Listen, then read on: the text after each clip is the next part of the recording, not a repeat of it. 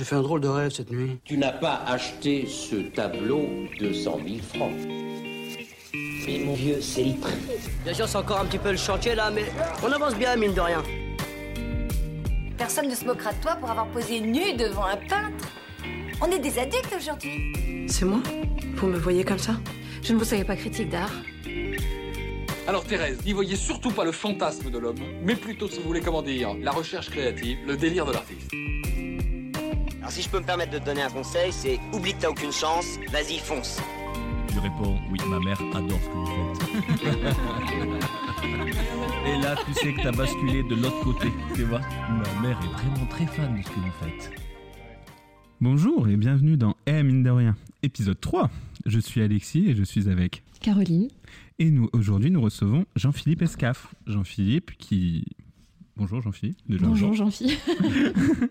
Jean-Philippe qui est notre euh, prof, on va dire, quelqu'un qu'on connaît bien du coup, qui se présente en tant que dessinateur, peintre, enseignant, fondateur de l'espace, l'imagerie.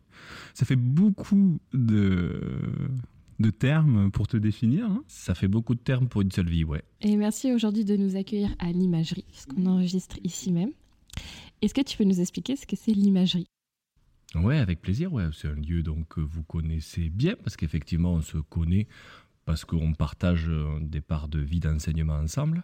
C'est un lieu qui est mixte, c'est avant tout un lieu d'enseignement, parce que c'est comme ça qu'il a été créé. Il a été créé comme un lieu de cours, mais un lieu de cours pour adultes, c'est-à-dire un lieu extrascolaire. C'est un lieu qui donne une qualification, un apprentissage, dessin, peinture, et pas de diplôme. Et donc c'est un lieu où il y a plusieurs enseignants qui vont donner des cours de peinture, de dessin, d'aquarelle toute la semaine. Et c'est un lieu mixte parce que c'est aussi une galerie d'art. Donc c'est un lieu où on peut montrer euh, les peintres, les dessinateurs qu'on aime. C'est un lieu de vie, c'est un lieu de partage, c'est aussi euh, un petit endroit pour boire le café, une grosse bibliothèque et, voilà, un vrai lieu de vie de partage. Et euh, l'imagerie, du coup, tu dis c'est aussi une galerie parce que avant ça n'avait pas cette fonction-là, c'était que l'école. Ouais, c'est ça. C'est-à-dire que moi, je suis sorti de la faculté avec beaucoup de diplômes, mais pas de métier. Et donc, euh, je me suis dit, comme euh, personne ne veut de moi, je vais me créer mon métier. Et donc, je me suis dit, ben, tu vas te faire ton propre emploi.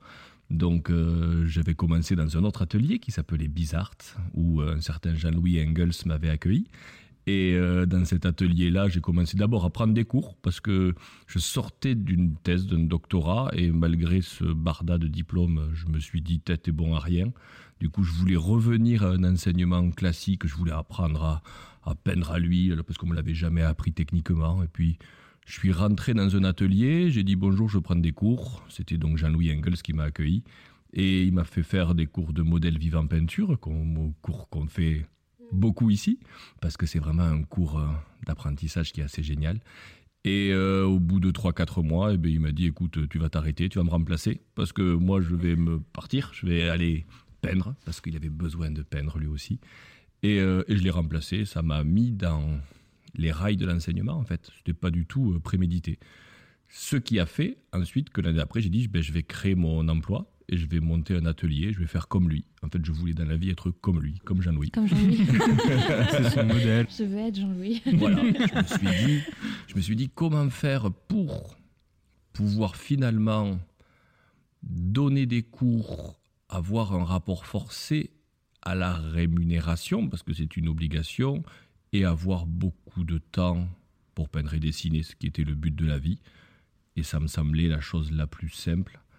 Ça ouvrait aussi une grande part à la liberté, ce qui est vraiment important pour moi, parce que j'aurais pu enseigner ailleurs, dans des institutions. J'aurais pu être prof euh, en collège et lycée, ce qui aurait été génial. J'aurais pu aussi continuer à être enseignant à la fac, ce que j'ai fait. Mais je sentais aussi des formes de contraintes dans mon enseignement qui m'allaient pas. Donc j'avais besoin de le faire avec mes règles à moi. Mais C'est une question que je voulais te poser parce que euh, du coup, tu as quitté euh, la fac, euh, l'université pour euh, monter ton propre atelier. Mais euh, est-ce que du coup, il n'y a pas aussi euh, l'aspect financier qui est rentré en jeu? Parce que euh, est-ce qu'à la fac, du coup, tu avais une source de rémunération euh, qui était constante? Ou est-ce que du coup, c'était déjà assez précaire comme travail? On sait aujourd'hui que les ATR et doctorants, ils en chient.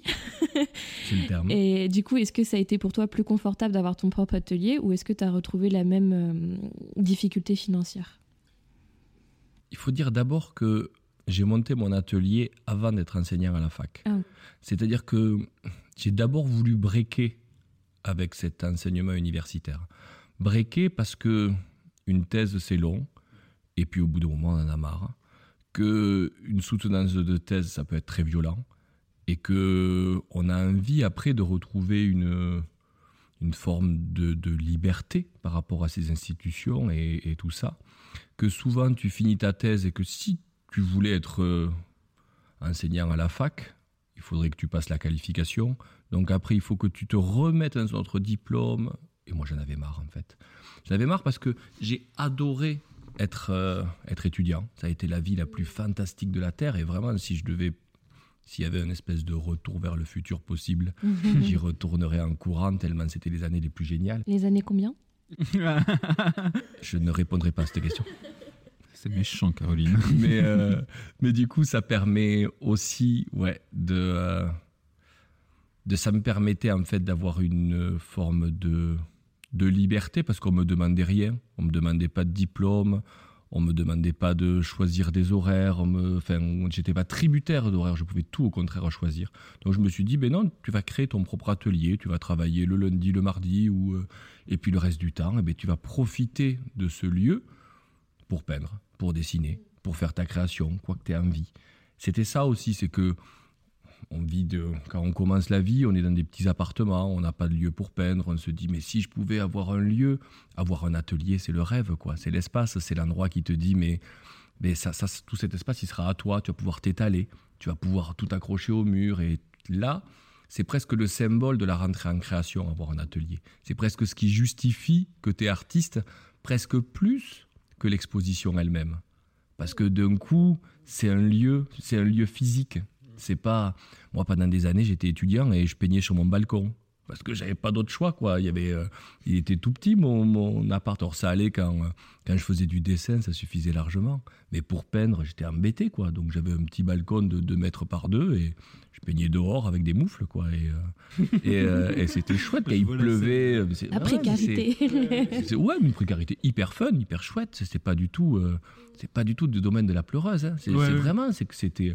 Mais la première fois que tu as un atelier à toi, tu as presque une justification de ton statut. Ça y est, tu es presque un artiste. Même si tu fais de la merde, c'est pas. Ah, tu, trouves que ça assoit un peu ta position Complètement. de... Ouais. Ah, c'est marrant. Euh, Ouais, ouais, c'est un lieu. Tu dis, mais même euh, quand tu pars de la maison, tu dis, je vais à l'atelier. Donc du coup, tu vas au travail. Ouais, tu c'est vois ton lieu de travail. que quand c'est chez toi, tu dis bon, mais je vais mettre à travailler. En fait, tu passes de ta table de petit déjeuner à en fait, tu pousses le petit déj et tu mets ton, ton dessin pour travailler. Mais tu as du mal à voir ça comme aller au travail du coup, tu vois. Alors que quand tu vas à l'atelier, d'un coup, tu te déplaces, tu vas à l'atelier, Tu te mets dans un mood. Tu te mets dans, un, dans une ambiance. Complètement. un- Complètement. C'est c'est vraiment. c'est- C'est c'est un moment qui est génial, quoi. C'est les moments de création là, les moments de l'atelier. C'est Rébérol qui parlait de ça, quoi. Ces moments où il rentre dans son atelier et la joie que ça le procure, rien que de rentrer dans l'atelier et de voir ses œuvres qui sont posées, de vivre avec elles, de commencer à boire son café en les regardant, de regarder la lumière qui se pose dessus. C'est des moments qui sont extrêmement magiques et poétiques, quoi. Mais du coup, j'ai une question. Quand tu as du coup créé ton premier atelier, là où tu allais travailler, est-ce que c'est ce même espace que ensuite tu as transformé pour en faire euh, l'imagerie, euh, Ouais. l'école? C'était les deux. C'était en fait au début l'imagerie c'était juste un local. C'était ça veut dire que quand j'étais prof, eh ben, je poussais toutes mes œuvres et quand j'étais euh, dans la création, eh ben, je remettais toutes mes œuvres. Et puis euh, j'ai commencé donc euh, à, enseigner. J'avais trois élèves, trois élèves dans la semaine. hein. Donc c'était quasiment je peignais avec eux. Et puis après au bout de quelques mois j'en ai eu 20 et puis j'en ai eu 30 et puis j'en ai eu 50 et puis quand ça a commencé à marcher, j'ai récupéré le local qui était collé juste à côté et j'ai dû, j'ai pu séparer la pratique d'enseignement de ma pratique personnelle. Donc j'avais mon atelier où j'étais pas obligé d'enlever tout tous les jours et puis j'avais la pratique d'enseignement. Et ça, ça, voilà, ça a permis vraiment d'asseoir cette double pratique que je suis absolument pas le seul à avoir, quoi. C'est-à-dire une pratique qui te permet de manger, mais que tu adores, qui est dans la passation, la passation d'un savoir et puis, et puis l'échange et une pratique où là tu peux t'isoler parce que toute création demande à s'enfermer, à s'isoler et voilà qui permet en alternance quoi d'avoir quelque chose de, de nourrissant. Après, du coup, pour répondre à ta question, euh, une demi-heure après que tu l'aies posée, je suis allé à la faculté. Et je suis allé à la faculté parce que pour moi, c'était un retour aux sources. J'ai quitté cette faculté, elle, elle m'énervait, j'avais plein de critiques là-dessus, mais ça m'énervait encore plus de lâcher les étudiants. Je dis lâcher les étudiants parce que, bon, on le sait, on en a souvent parlé, mais il y a, il y a un souci avec l'enseignement du dessin et de la peinture à la faculté, ou de l'apprentissage en tout cas des techniques, à la faculté comme aux beaux-arts. Et je crois qu'ils euh, ont du mal à trouver euh, des profs, des profs de dessin, des profs de peinture, parce que comme on ne l'a pas enseigné pendant des années, ça a sauté une génération. On a sauté une génération de profs. Oui. Et donc il y a une passation qui ne s'est plus fait. Il y a eu une continuité, enfin une rupture dans le. Ouais, Oui. c'est ça dans le. Il y a eu une rupture dans le savoir-faire. Ouais. Chose que Mais c'est des d'autres pays n'ont pas eu. euh, c'est dû à des politiques au niveau de l'enseignement euh, dans les facs. euh, Complètement. Ouais. Complètement. C'est dû à des politiques aussi d'acceptation de l'art contemporain comme quelque chose de pluridisciplinaire. Ah, d'accord. À partir du moment où tu dis je vais en art plastique, tu vas pas en dessin ou en peinture. Donc tu vas en art plastique, tu vas dans un domaine qui est pluridisciplinaire. Et s'il est pluridisciplinaire, ce que je comprends parfaitement, je vois pas pourquoi on mettrait plus en avant la peinture, le dessin que la photographie, la vidéo, l'installation. Du coup, on doit se partager. Et on est parti d'un enseignement de spécialiste vers un enseignement plus de touche à tout. Parce que la faculté aussi, c'est ça. C'est une capacité aussi à être prof. Et en tant que prof, tu dois avoir aussi une connaissance qui est plus générale. Et en même temps, quand on regarde l'art contemporain d'aujourd'hui, on voit bien le retour de certains salons du dessin qui ont une place prépondérante. On voit le retour donc du dessin, de la gravure, de tous ces outils-là. Donc on sait très bien que la création et l'art en général est pris dans des cycles Oui. et que ce cycle-là va le faire remonter. Donc euh, moi ce que je crois, c'est que j'ai besoin pour mes élèves de leur donner une base, de leur donner un socle. J'adore euh, en stage apprendre le dessin déconstruit tel qu'on peut le penser en, abstraction ou sorti d'une représentation figurative. Mais pour moi, faire ça sans base, ça aurait pas de sens. C'est comme si on demandait à un musicien, lui disant, euh, il commence à apprendre la musique, on lui dit, tu pourrais me faire un solo ou m'attaquer une déconstruction musicale. Et, euh, je sais pas qu'est-ce que ça donnerait, quoi. C'est juste ça. C'est juste le dire que on a besoin d'étapes dans la compréhension de soi, de ses techniques, de ses outils, et, ces étapes-là, j'essaie de les donner. Et euh, voilà, j'essaie de donner des bases pour que justement plus tard on puisse déconstruire. Je suis pas dans un, euh, j'ai pas un fantasme quoi de la toute technicité. Euh, j'ai plutôt un fantasme du sensible. Même moi, dans ma propre pratique, j'essaie de déconstruire parce que je supporte plus de mettre en avant une technicité et j'essaie de montrer plus de sensible. Mais pour pouvoir déconstruire, il faut avoir appris à construire. Pour pouvoir dégager une sensibilité, il faut avoir digéré la technicité. Parce que tu dis ça, mais du coup, on va mettre les, photos sur Instagram de, tes travaux et on va quand même pouvoir voir qu'il y a vraiment un savoir-faire de l'anatomie, euh, du dessin, enfin ça, tu, tu maîtrises quoi. Donc même si tu vas dans la déconstruction, au fondement, j'ai quand même l'impression qu'il y a un gros savoir-faire euh, du dessin et de la peinture. Même ton médium, c'est la peinture à l'huile et tu, le, tu le, la mets en œuvre avec, euh, avec la technique en fait que tu apprends euh, à tes élèves dans tes cours quoi. Et c'est que après, donc comment en fait tu viens déconstruire ça dans tes, dans tes œuvres? Je sais pas. Tous les matins, on parlait du décalage, Ouais. mais on en rigole même des fois. Des fois, j'en parle avec les copains ou avec les, les élèves. les- C'est qu'il y a un tel décalage entre le moment où on s'assoit dans l'atelier, on se pose et on dit aujourd'hui, là, je vais tout, dé- tout déconstruire. Quoi. Je, vais, je vais tout faire exploser. je, vais, euh, je, vais, je vais briser tout mon savoir-faire, tous mes codes, tout ce qui finalement me construit et tout ce qui fait ce que je suis. Et puis après, on prend un pinceau et, et on se met à faire des petites choses toutes léchées, toutes. euh, et finalement, il y a, il y a un gros décalage parce que parce que c'est la dualité de la vie, quoi. Et puis on, on maîtrise pas tout. Après, il y a aussi le lien qu'on a au réel. Forcément que choisir ces sujets par rapport au réel, c'est-à-dire euh, le corps, la figuration, le, oui, ce qui nous entoure, nous impose une autre rigueur que si effectivement j'étais dans quelque chose de plus déconstruit ou abstrait. Ça ne facilite pas. Ça facilite pas. C'est, mais, mais c'est le décalage d'une vie. hein. C'est, je crois qu'on pourra parler pendant deux heures et tout va être affaire de, de liberté, quoi. Mm. La liberté qu'on se donne à déconstruire ce qu'on est en train de faire.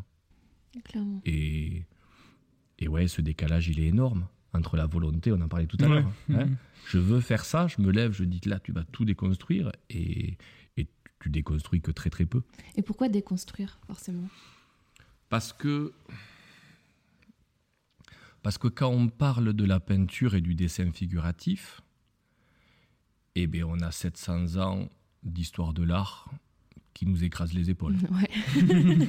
Et comme en plus, c'était pas des manches, Oui, du coup, il faut essayer de vivre avec ça.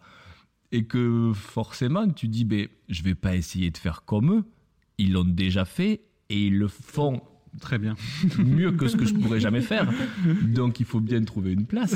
Ouais, Et que on ne peut pas non plus mettre de côté l'histoire de l'art. C'est-à-dire que la peinture n'a plus la fonction juste de représenter les gens qui sont autour.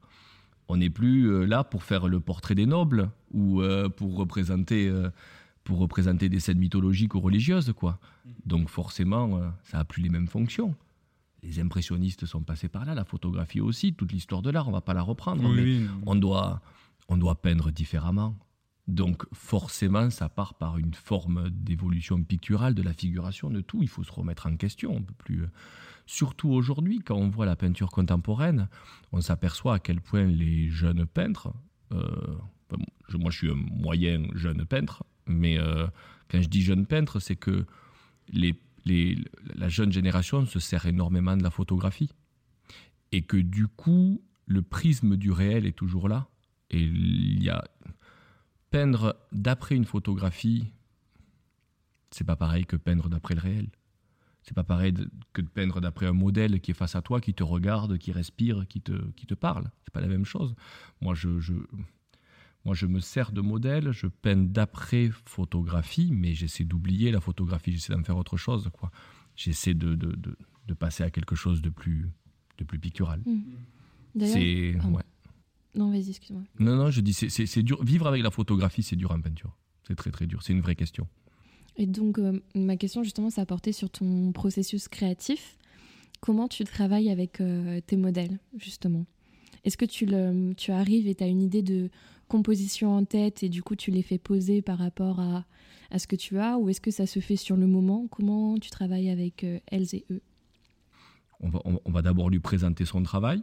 C'est-à-dire que des fois, elle ne le connaît pas bien, mon travail. Donc, je lui montre ce que j'ai fait avant. Oui, pour être d'accord avec Ouais, la représentation que tu vas faire. euh. Exactement. C'est-à-dire que, comme on a dit que c'était un rapport de confiance, Faut il faut que qu'elle soit tu- OK. ouais. il faut qu'elle soit OK et qu'elle dise Ah oui, tu vas me mettre dans forcément ces postures-là, ou tu vas me faire poser avec tel, tel objet ou, ou dans telle situation. Est-ce que ça me va? Est-ce que ça me va pas? Et déjà, tu le montres et tu vois, tu essaies de montrer aussi forcément la bienveillance aussi de la représentation. C'est-à-dire que tu te sers de l'image de quelqu'un et cette image, elle doit être bienveillante. Tu, tu peins avec, tu peins pas juste la personne, tu peins avec la personne. Et ça, c'est fondamental. Et puis, euh, quand elle a vu tout ce qui se fait, ben, tu lui parles des prochains projets. De quoi tu parles?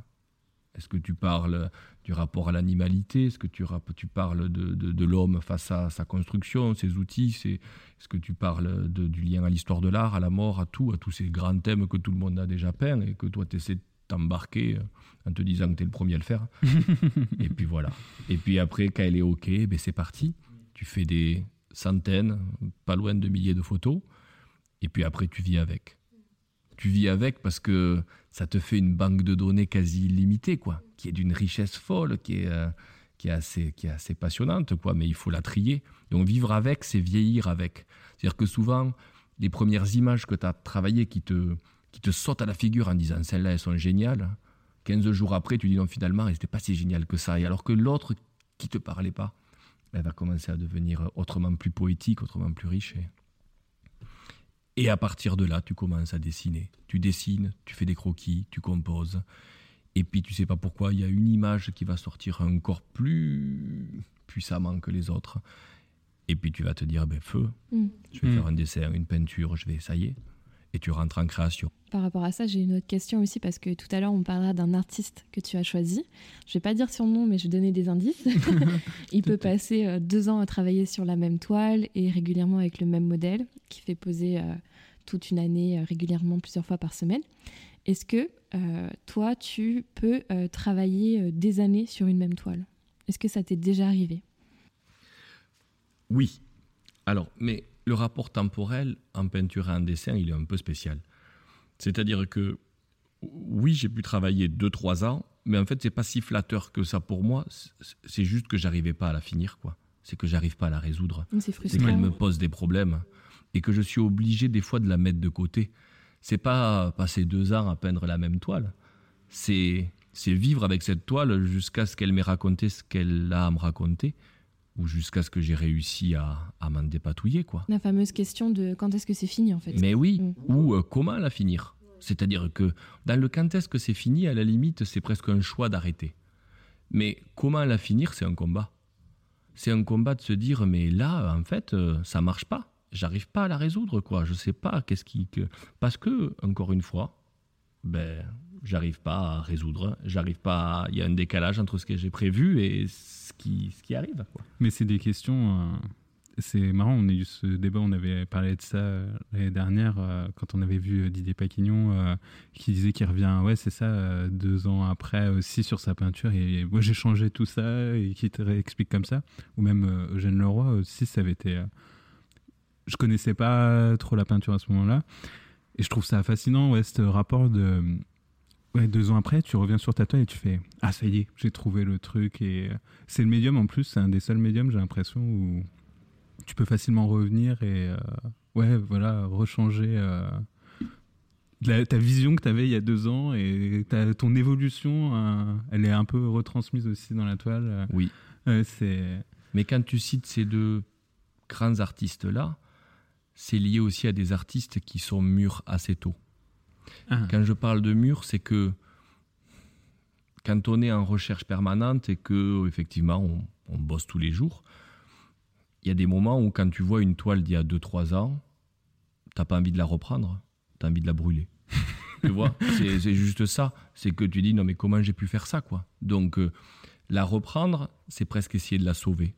Et je crois que il faut pas essayer de sauver. Il y y a des gens qu'on peut pas sauver, il y a des toiles qu'on peut pas sauver.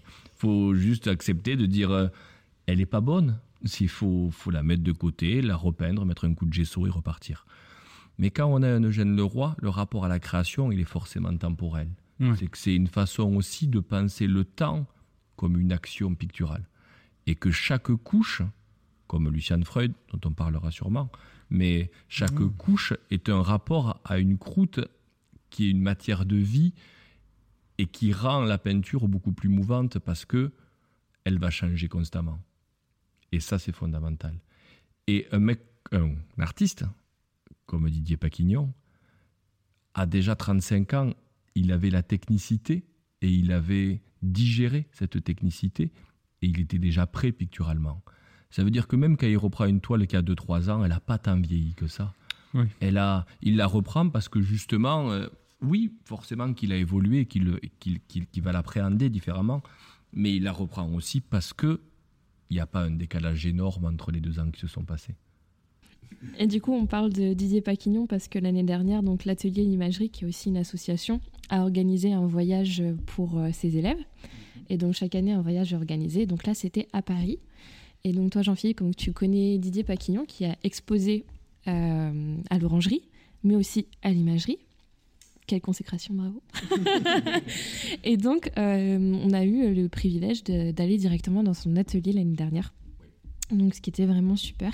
Et j'aimerais justement qu'on parle un peu aussi de l'aspect galerie de l'imagerie. Parce que quand on t'a demandé comment tu voulais te qualifier, donc tu nous as dit peintre, dessinateur, fondateur de l'école, mais t'as pas dit galeriste. Est-ce que c'est parce que tu te considères pas euh, comme galeriste, mais en soi tu l'es? Ou est-ce que c'était euh, juste ton inconscient qui a parlé ou un oubli? Disons que j'ai envie de leur parler, j'ai envie, aux gens qui rentrent, j'ai envie de leur parler peinture avant de leur parler argent. Et puis surtout, encore une fois, hein, je ne mets pas du tout en question le fait que c'est obligatoire de vendre et que c'est hyper important. Mais que quand on a monté ce lieu-là, ce qui me semblait le plus fondamental, c'est que les gens osent rentrer. Et oser rentrer, c'est oser pousser une porte pour aller voir quelque chose, même si je n'ai pas la possibilité de l'acheter. Et c'est là où ça ressemble un peu à un centre d'art. Parce que dans un centre d'art, eh bien, je rentre, il n'y a rien à vendre, je vois une expo et je prends l'expo pour ce qu'elle est. Et j'aimerais d'abord que ça soit ça. Parce que ça va faire rentrer des gens. Si je dois attendre d'avoir les moyens pour acheter une œuvre pour entrer dans une galerie, eh bien, du coup, le lieu fait pas sa fonction. Et sa fonction, c'est une fonction de monstration. Montrer, montrer l'œuvre. Ici, à l'imagerie, on a exposé des gens qu'on n'aurait normalement jamais dû pouvoir exposer. Effectivement, on en a parlé, on a eu Didier Paquignon. Didier Paquignon, c'est une personne qui a exposé à l'orangerie. Une des deux seules personnes de son vivant, avec Paul Arrigo, qui a exposé à l'orangerie. Je ne sais pas si vous imaginez quoi. C'est Paul Mm. Didier Paquignon, et il dit oui pour exposer à l'imagerie. Bah, yes. Pourquoi Parce qu'il dit lui-même, parce que ça a été, parce que c'est un lieu qui est une galerie ou un espace d'art école. Et donc c'est en même temps un lieu où on vend, et il savait très bien qu'il n'allait pas vendre Didier Paquignon, parce que il, il est, c'est quelqu'un qui est dans d'autres sphères, c'est, c'est, des prix qui sont quand même assez chers, et on connaît aussi ce qu'on arrive à faire à Toulouse, Mm. c'est compliqué. Est-ce que c'est tabou de dire euh, quel était le prix d'étoile de Didier Paquignon? Une gravure de Didier Paquignon, ça commence à 1500 euros. Donc on peut avoir quand même euh, quelque chose d'accessible, Mhm. un monotype, 1500, 2000. Et après, une grande toile de, de Didier, c'est quand même, on monte 10 000, 15 000, un très grand format, ça peut être 20 000. Ce qui est une très grosse somme, mais dans le marché de l'art contemporain, qui pourrait pas- vraiment faire rigoler. Oui, Euh, alors, oui, c'est- par rapport à, à- à son prestige, en fait, à tout ce qui. voilà, c'est quand même pas tout le monde qui peut exposer à l'orangerie, quoi. C'est Oui, pas, oui, c'est pas rien, quoi. Au, Hein au niveau de la, du rayonnement qu'il a, enfin de, de la place qu'il a dans le. Exactement. euh, c'est. euh, Oui, oui, je comprends. Et donc, tu vois, si ces personnes-là ont accepté de venir à l'imagerie, c'est parce que c'était un lieu atypique. Et donc, c'est pour ça que j'ai dit, je, je, je- je me considère pas comme galeriste. De temps en temps, eh ben, on arrive à faire des ventes et, et j'en suis ravi, mais c'est presque un malentendu. C'est pas, pas moi. J'ai fait un que- malentendu la dernière fois. Mais euh, plus que atypique, moi je le dirais que c'est un lieu, euh, mais de ma bouche c'est pas du tout négatif, je dirais que c'est un lieu populaire Oui. aussi, l'imagerie. Parce que euh, moi par exemple, donc l'imagerie j'ai connu c'était il y a 5 ans. Et j'étais venue pour l'école. C'était, je connaissais pas du tout euh, la galerie euh, au sens propre à cette époque-là. Et surtout, moi, je viens d'un milieu euh, populaire, classe moyenne. Et du coup, c'était pas du tout ma culture de rentrer dans des galeries. J'ai commencé à faire des expositions quand j'étais au lycée. Du coup, c'était les sorties scolaires obligatoires. Mais c'est pas du tout mon, mon milieu, quoi. Mes parents, ils faisaient pas ça. Et je trouve que l'imagerie aussi, c'est ça donne l'accès à un autre public, comme tu disais, qui ne va pas dans des galeries. Par exemple, j'étais étudiante à Paris, mais jamais à Paris j'ai foutu les pieds dans une galerie. Parce que je me sentais euh, pas légitime. Je me sentais euh, regardée, mais euh, vraiment en mode euh, est-ce que celle-ci, elle a les moyens d'acheter quelque chose ou pas? Et du coup, quand je rentrais dans une galerie, enfin même pas, en fait, je rentrais pas, mais quand je regardais à l'extérieur, je me suis dit, mais en fait, moi, j'ai rien à faire là-dedans. Genre, je suis pas de ce milieu-là, je me sens pas légitime d'aller dans ce truc-là. Donc, j'allais voir les expositions. mais ici, je trouve que parce que c'est une école, du coup, quand on rentre dans l'imagerie, en fait, on passe nécessairement par l'espace de la galerie et après, on va dans l'atelier qui est au fond.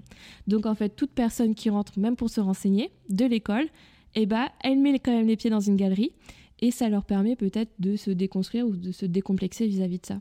Donc je dis pas que euh, la prochaine fois que j'irai à Paris, je ferai les galeries là-bas, mais en tout cas, ça permet aussi d'avoir un autre contact avec euh, l'art contemporain qui se fait aujourd'hui. Donc Oui. ça, je trouve que c'est chouette. Et en même temps, on, on accueille des publics qui sont là juste pour l'observation et pas Mm. pour l'achat. On accueille des enfants, on accueille des écoles, on accueille des écoles élémentaires, primaires, comme des écoles supérieures. On accueille aussi des gens patients en art-thérapie, on accueille tous les publics. Ces gens-là, ils viennent juste pour qu'on leur parle peinture et parle dessin. Mm. Et c'est pour ça que cette qualification-là, marchande, elle n'était pas prioritaire Mm. pour moi. C'est pour ça que je ne l'ai pas mis en priorité. Non, mais du coup, ça explique. euh, On s'est posé la question. euh, Ouais. En tout cas, c'était. euh, Et il y a une autre question aussi que Oui, j'aimerais poser, du coup, pour euh, tous celles et ceux qui nous écoutent. Si on veut exposer à l'imagerie, comment on fait? Déjà, est-ce que tu exposes, euh, euh, par exemple, je suis photographe, est-ce que je peux venir euh, déposer mon book à l'imagerie et avoir une chance d'exposer ici? Malheureusement, non. Du Non. coup, par exemple, En si fait- on veut exposer ici, euh, qu'est-ce qu'il faut faire? Exposer à La première chose, c'est faire la peinture, faire de la peinture et du dessin. C'est-à-dire que on fait six expos par an, sept avec l'expo des élèves. Euh, mais disons, dans la partie euh, espace d'art euh, professionnel, on fait six expos par an. Ces six expos-là sont forcément liés à notre passion et à ce qu'on enseigne, c'est-à-dire la peinture et le dessin. Je n'enseigne pas la photographie, et il y a plein d'autres espaces où la photographie est vraiment mise en avant, notamment à Toulouse. Toulouse, c'est vraiment pas une place forte pour le dessin et la peinture. Donc, du coup, tout ce qui doit être accroché doit être lié à cette passion-là. Et puis, c'est l'identité, c'est ce qui fait que les gens, quand ils rentrent ici, ils savent ce qu'ils vont voir. On n'a pas ce côté pluridisciplinaire dont on parlait tout à l'heure, de dire on est vraiment dans une galerie de plasticiens. Non, on est dans une galerie tenue par des amoureux du dessin et de la peinture. Donc il faut faire du dessin et de la peinture. Deuxième chose, il faut nous envoyer un petit book, nous envoyer des petites références, nous envoyer un lien et dire ben voilà, je fais ça, est-ce que vous voulez aller voir euh, mon site, euh, mes images, mon Instagram, euh, n'importe quoi ou on peut même venir avec son rouleau de toile et de dessin et nous le présenter ici. Ça fait aussi partie du travail d'un galeriste, oui, d'une direction d'espace d'art et d'une école. C'est aussi le passage entre l'apprentissage euh, un corps amateur et sa professionnalisation. Donc en fait, il faut juste être passionné. Ça, c'est vraiment euh, ce qui est fondamental. Après, on passe souvent, si c'est vraiment euh, la première fois qu'on va exposer, par une expo collective, parce que on n'a peut-être pas aussi, les gens ne le connaissent peut-être pas, mais l'espace il est très grand. C'est un ancien garage avec une rampe, avec donc euh, il faut avoir une grosse pratique aussi pour pouvoir investir ce lieu et cet espace. Et donc on peut commencer par une expo collective, et puis ça met moins- beaucoup moins la pression aussi, donc c'est chouette, et c'est une façon de porter les jeunes, et, porter la jeune création, c'est fondamental. Et puis plus tard, après, ben, quand, on, quand on a fait euh, finalement un peu ses preuves, et que surtout on a beaucoup de choses à dire, et, et qu'en plus nous, on est des gens passionnés, donc tous les gens qu'on expose, c'est avant tout des gens qu'on admire. Quoi. On admire parce qu'on aime leur travail, parce qu'on a envie de les montrer, parce qu'on a envie de les défendre. Oui, c'est ça, tu as envie de défendre les artistes et tu fais les choix de. Oui, C'est notre boulot. Mm. Oui, tu mais peux oui. pas parler de quelque chose que t'aimes pas. oui. Des fois, il y a des gens qui me montrent un travail. Je dis c'est pas voilà, je vous exposerai pas, pas parce que c'est pas bon, juste parce Ça que ne te parle pas. c'est pas moi. toi. Oui, c'est ça. toi. Après, moi, je vais devoir euh, le défendre pendant deux mois, Oui. en parler, et on ne triche pas, c'est de la sincérité. Mm. On doit parler de choses qu'on aime, quoi. Voilà, il faut que, comme on l'a dit, euh, j'ai une triple activité. Du coup, si je dois prendre du temps pour l'activité de l'espace d'art, de la galerie d'art, ben, il faut que j'ai les yeux qui pétillent, quoi. Je suis pas là, euh, je fais pas ça pour les sous. Je fais ça parce que j'ai envie de rencontrer des artistes, parce que j'ai envie de les mettre en avant, parce que j'ai envie d'un lieu.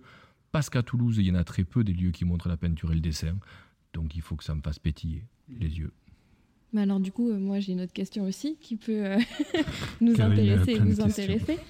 Euh, Qu'est-ce qu'il ne faut absolument pas faire lors de la première rencontre avec un galeriste? Pour voilà le truc qui pourrait par exemple toi t'excéder et de dire cette personne vraiment j'ai pas envie de travailler avec elle. Est-ce que tu as déjà eu une expérience comme ça déjà? Sans citer de nom. Bien sûr. Je crois que au début, je crois que le plus important, c'est savoir s'effacer. S'effacer, c'est-à-dire euh, laisser son œuvre parler. Donc présenter son travail sans trop en dire ou Ouais, le survendre. ou, euh, je me suis aperçu, comme je viens de la fac, que de la faculté, que comme tous ces chercheurs, je suis peut et, et- et aussi ces étudiants, je suis passé par une surverbalisation du travail. Et que cette surverbalisation-là, elle commence avec l'âge à plus m'aller. C'est-à-dire, en plus, mon métier fait que je verbalise tout le temps. Du coup, quand je montre mon travail, j'aime bien que mon travail parle sans que je parle moi. Si mon travail parle pas, ça n'a pas de sens. Si j'ai besoin de le justifier, c'est que le boulot il marche pas. Bien sûr qu'après, euh, l'art c'est complexe, la peinture et le dessin c'est complexe, et que ça fait du bien de partager, de verbaliser des choses aussi pour donner des clés. Mais euh, la plupart du temps, quand on expose, l'artiste il n'est pas là. C'est l'œuvre qui parle, pas l'artiste. Du coup, quand on vient présenter son travail, il faut laisser parler son travail. Il faut que ça soit la peinture, le dessin qui parle.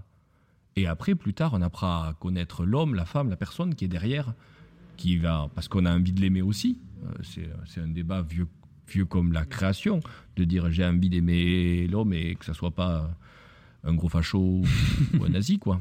Donc euh, c'est, ça, tu vois, c'est, de- c'est de dire oui, oui, j'ai envie que, que, que, que l'homme ait les épaules et la dimension de son travail. L'homme, la- Oui, oui. l'artiste, hein, homme, femme. Mais euh, je crois qu'au début, il faut pas trop parler. Il faut vraiment. euh, Ouais, voilà, c'est- la partie de l'art contemporain plus conceptuel qui m'ennuie un peu. Et puis c'est pas ce qu'on cherche ici. Il y a des gens qui le font super bien, le rapport à la, au conceptuel. Mm. Moi, je suis pas un garçon si conceptuel que ça. je suis un garçon un peu terre à terre, un peu, euh, un peu campagnard, quoi. Tu vois, j'aime bien ce côté un peu, un peu paysan. Mhm. Bien que j'adore la ville et que j'ai des allergies aux acariens, je crois que je crois que je suis un peu paysan. Est-ce que tes, hum, tes relations avec les artistes que tu exposes, euh, elles restent strictement professionnelles ou est-ce que des fois il y a des liens d'amitié qui se tissent avec euh, les hommes et les femmes que tu exposes? Je crois que j'arrive pas à les garder professionnels. Parce que, euh, pa- parce que vraiment, je, je suis persuadé que si j'ai fait ça, c'est pour rencontrer des artistes. Et que chaque fois qu'il y a eu une belle aventure euh, picturale, artistique, c'était aussi une aventure humaine. quoi. C'était une rencontre. C'était le fait aussi que si les artistes ont aimé exposer dans ce lieu, plus que les ventes que ça a générées, qui n'étaient pas forcément. euh, voilà, qui est, qui est lié. euh, C'est toujours très chouette, vraiment. Et encore une fois, on est tellement heureux à chaque fois qu'on fait une vente. Mais on connaît la difficulté du marché toulousain, on connaît la difficulté du marché artistique aujourd'hui. Mais avant tout, c'était une rencontre humaine. C'était, euh, c'était ouais, c'est, c'est- les gens aiment venir à l'imagerie parce qu'on parle peinture, plus qu'on parle argent. On parle peinture, on comprend les artistes parce que c'est un centre d'art et une galerie d'art tenu par des artistes, c'est-à-dire des peintres et des dessinateurs. Que du coup le discours, il n'est pas le même. Que quand on accueille des gens, c'est pas le même. Et que on a monté ce modèle comme nous, on aurait aimé être accueillis en tant qu'artiste dans une galerie un centre d'art. Ce qui fait que ça change tout. Donc j'ai eu des rencontres qui sont effectivement maintenant devenues de l'amitié.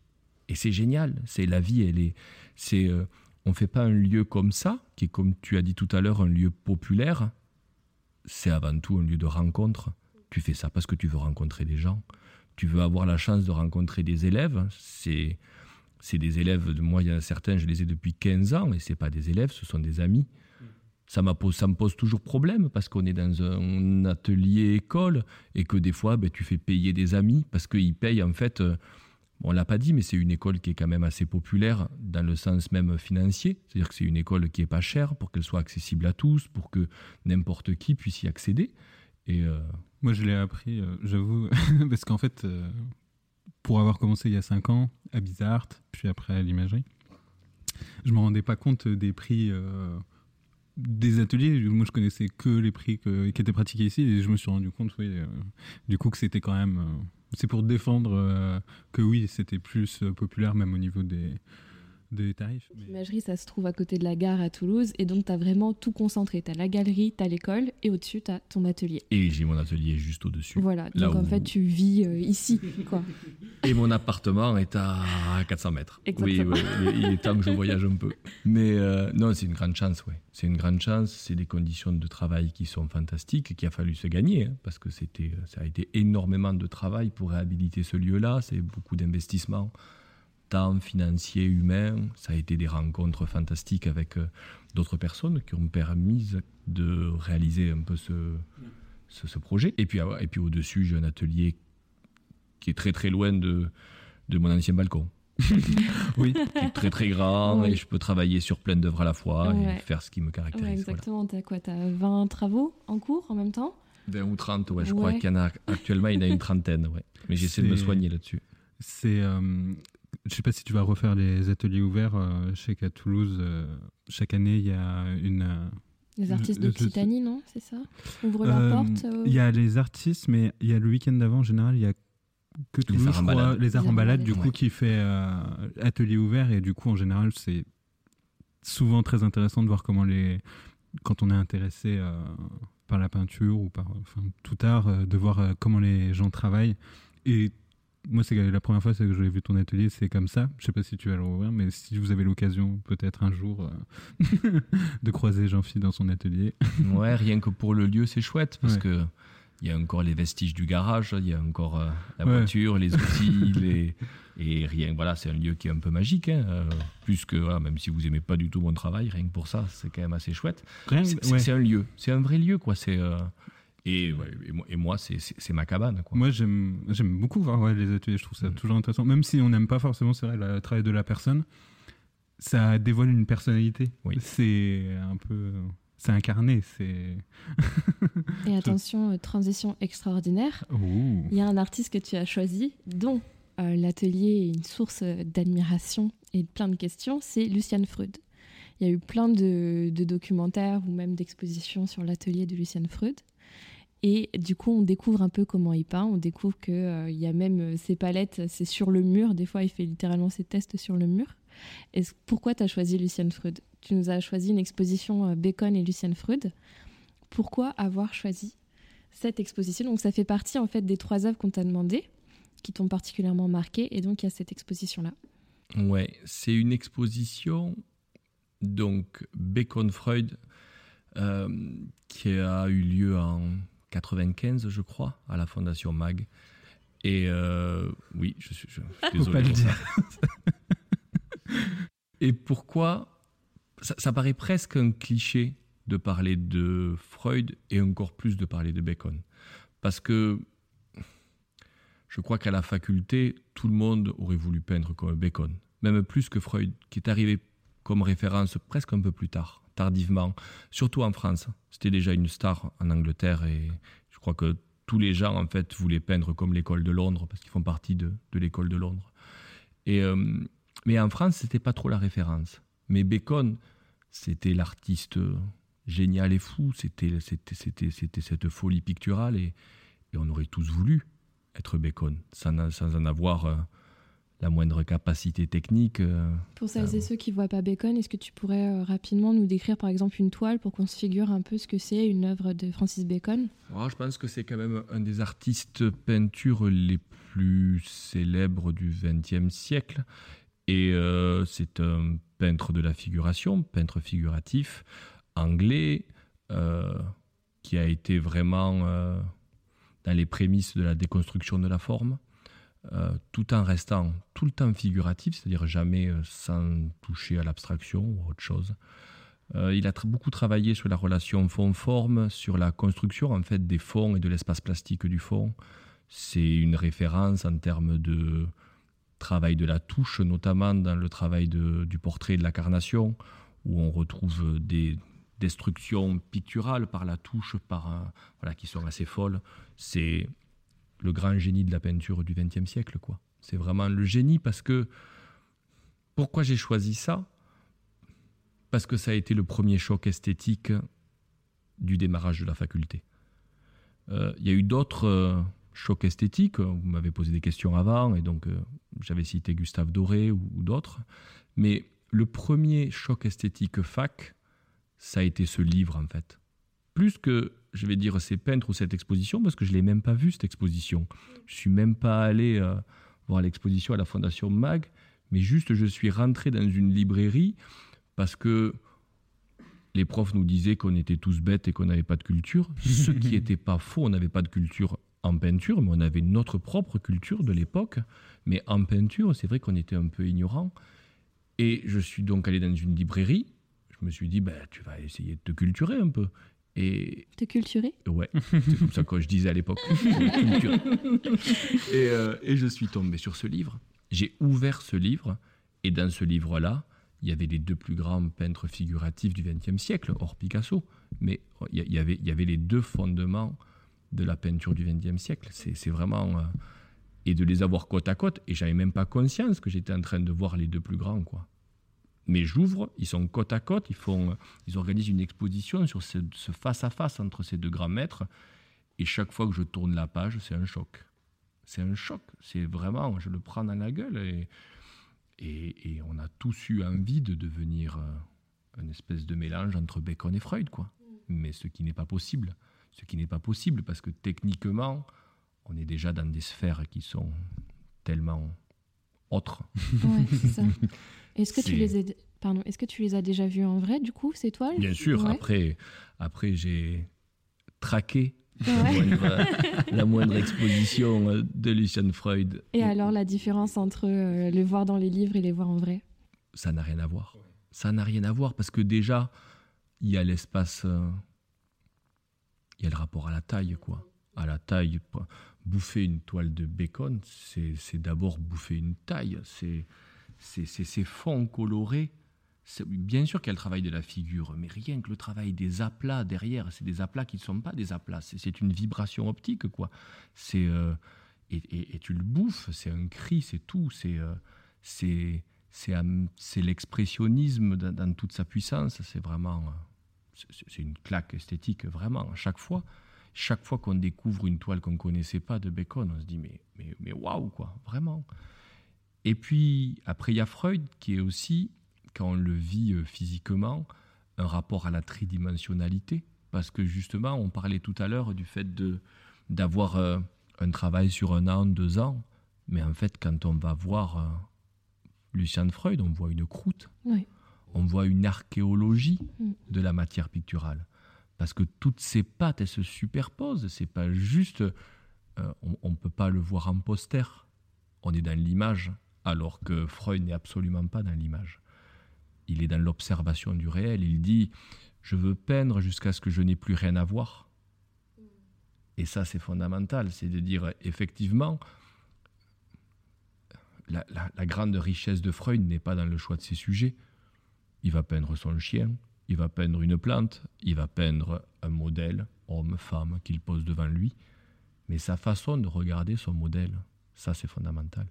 Ça c'est juste euh, du jamais J'ai vu. l'impression qu'on on sent aussi une espèce de l'expérience du temps face à une toile. Parce que effectivement, donc c'est l'artiste dont je parlais tout à l'heure qui peut passer deux ans sur la même toile et qui fait poser son même modèle deux fois par semaine, etc. Et même sans savoir ça, je trouve que c'est quand même quelque chose que tu, que tu ressens devant la peinture. C'est-à-dire la lourdeur, la fatigue du modèle qui en peut plus en fait de poser. Parce que ça, c'est quelque chose aussi dont on parlait tout à l'heure des modèles, mais être modèle, c'est dur. C'est tout le temps dans la même pose. Alors des fois, tu as des poses qui sont couchées, mais tu as aussi des modèles où il peint en contre-plongée, comme ça, qui attendent debout. Attendre debout deux fois par semaine face à un peintre, c'est une expérience, quoi. C'est une expérience et c'est ce qui rend la peinture aussi puissante. Parce que je crois qu'il a qu'une seule mauvaise toile dans sa vie. Enfin, j'exagère un peu, il y en a des fois qui sont moins bonnes. Mais c'est la peinture de la reine. Ah, Il fait le portrait de la reine et c'est la première fois qu'il peut quasiment pas la peindre en direct. Il a commencé la peinture, en fait, elle venait pas poser, parce que tu fais pas poser la reine. La reine, tu la fais pas poser pendant quatre mois en face de toi, elle a autre chose à faire, la reine, et puis elle a, elle a pas la patience, tu vois. Et là, d'un coup, il a dû la commencer d'après photographie, et puis après, euh, pour la rendre un peu plus funky, euh, ils ont fait poser la reine, et ils ont pris la photo de Lucien Freud en train de peindre la reine, mais, Ah ouais. mais, oui, euh, y a- il y a- mais elle y est là, tu vois. Mais la, la reine, elle n'a pas posé des mois. Hein. Et il a dû. Et du coup, c'est vraiment pas une belle toile. Elle Mais est vraiment coup, euh, parce que ça change fondamentalement son approche du monde, de la réalité, de l'observation et donc de sa Et peinture. c'était une commande? C'est une commande parce que c'était le plus grand peintre vivant et fou. donc forcément, Mm. euh, il fallait Oui, demander de peindre la reine, quoi. Mais euh, c'était peut-être euh, le plus grand peintre, mais est-ce que c'était le plus apte, on va dire, à, à ses contraintes? C'était pas, forcément pas forcément le cas. Du coup, Mais est-ce que puisque- c'est à lui de s'adapter à la reine? Ah ou non, est-ce que je c'est la que- reine de s'adapter Ah au non, peintre? je pense que tu as raison. C'est... Mais euh, tu sais comment il travaille. Est-ce que c'était euh, la bonne idée de lui demander à lui voilà, de, de faire ça? Mais... Si elle s'était prêtée au jeu, ça aurait Oh. été très drôle. Ah ouais, par contre, oui. Bon, déjà, elle n'a pas posé nue. hein. C'est Déjà. un gros plan sur euh, le portrait de Lilibet Et avec la couronne. avec la couronne. Ouais, tout à Et fait. qui sera le, le peintre du prince, euh, enfin du roi Charles III Je sais Jean-Phi, est-ce qu'ils t'ont appelé? Malheureusement, non. Ouais. Mais euh, moi, je. Comment dire Quand tu as, choisi Luciane Freud, euh, je me suis demandé pourquoi tu l'avais choisi. euh, parce que. euh, Est-ce que toi, c'est quelqu'un qui t'inspire quand tu fais tes toiles ou pas? Parce que quand on regarde ton travail, est-ce que tu es vraiment dans ce rapport aussi à la matière ou est-ce que c'est quelque chose qui t'inspire pour tes compositions, pour les rapports au modèle ou rien de tout ça? Pas du tout. Ok. En fait, si, tous les jours, je peux regarder Lucian Freud, mais c'est pas celui qui va le plus m'influencer. Si je l'ai ch- choisi, c'est pour le choc esthétique que j'ai eu, Mm. et donc finalement, pour l'influence qu'il a eu dans ma pauvre petite histoire personnelle. C'est ça. C'est que quand j'avais 19 ans, j'ai eu un choc. Oui, j'ai essayé de peindre comme Lucian Freud, et oui, ça n'a ressemblé à rien.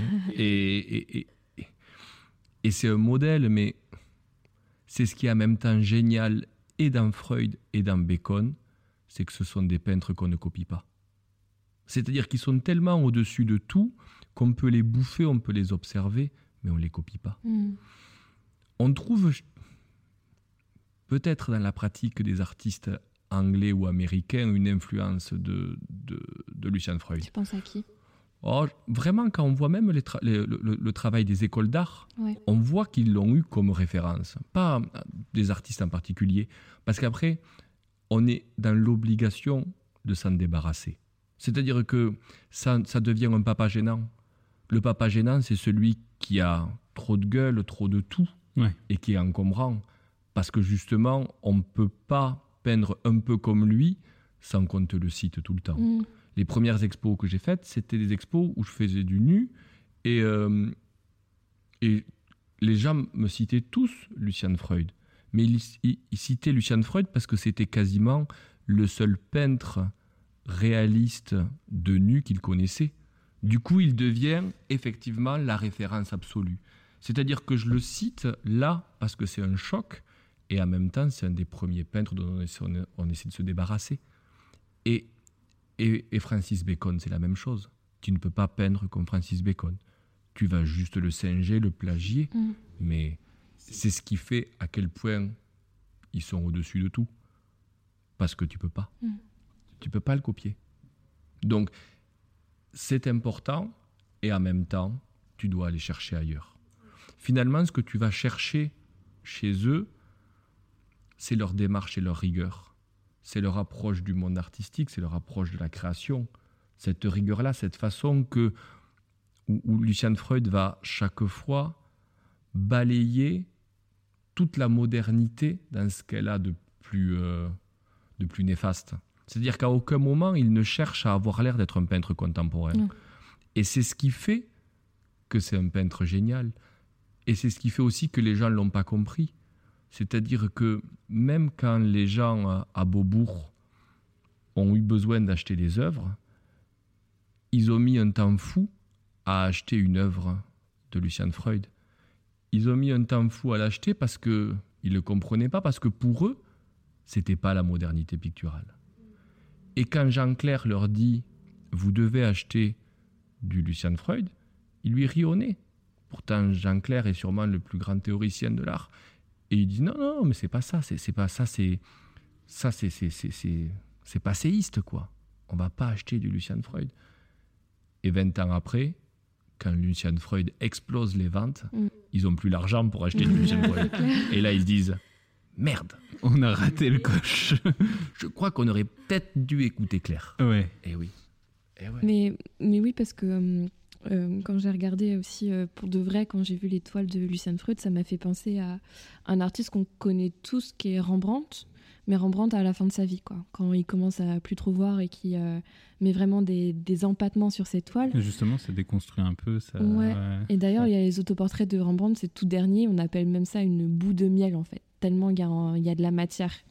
Et en même temps, je trouve que aussi on parlait de Lucian Freud comme d'un biologiste vraiment dans son rapport à la matière. Et aussi, si on pousse vraiment très très loin, on peut penser à, euh, au bœuf écorché de Rembrandt, où vraiment, il, comme tu disais, c'est plus tellement le sujet que le rapport à la chair qui est dessiné et représenté. Quoi. Et toi, il y a une certaine gravité dans tes toiles, on passe en Ouais, il y a une certaine gravité parce que c'est quand même euh, ce qui me gonfle un peu dans une certaine partie de l'art contemporain, c'est de parler de la banalité. C'est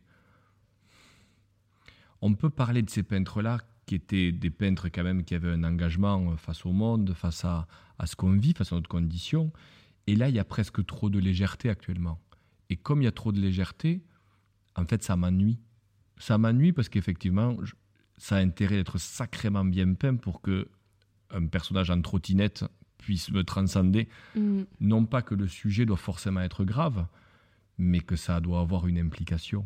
C'est lié à l'implication, en fait. Ouais, mais paradoxalement aussi, il y avait d'autres artistes euh, qui euh, peignaient euh, la violence ou qui montraient, euh, même dans, dans la façon de peindre, c'était la violence, donc c'était sujet violence, puis façon de peindre violence. Et du coup, bah, ça me touchait pas plus que le gars en trottinette. Tu vois, même si le sujet était grave, j'étais, oui, bon, bah, c'est pas parce que subtil, quoi. En fait, tu as entièrement raison, parce que c'est c'est lié à la relation qu'on peut avoir entre le sujet et, et sa transcendance plastique, quoi. C'est-à-dire comment on peint. Mm. Si si- s'il n'y a pas une adéquation entre la façon de peindre et le sujet de la peinture, ça marche pas.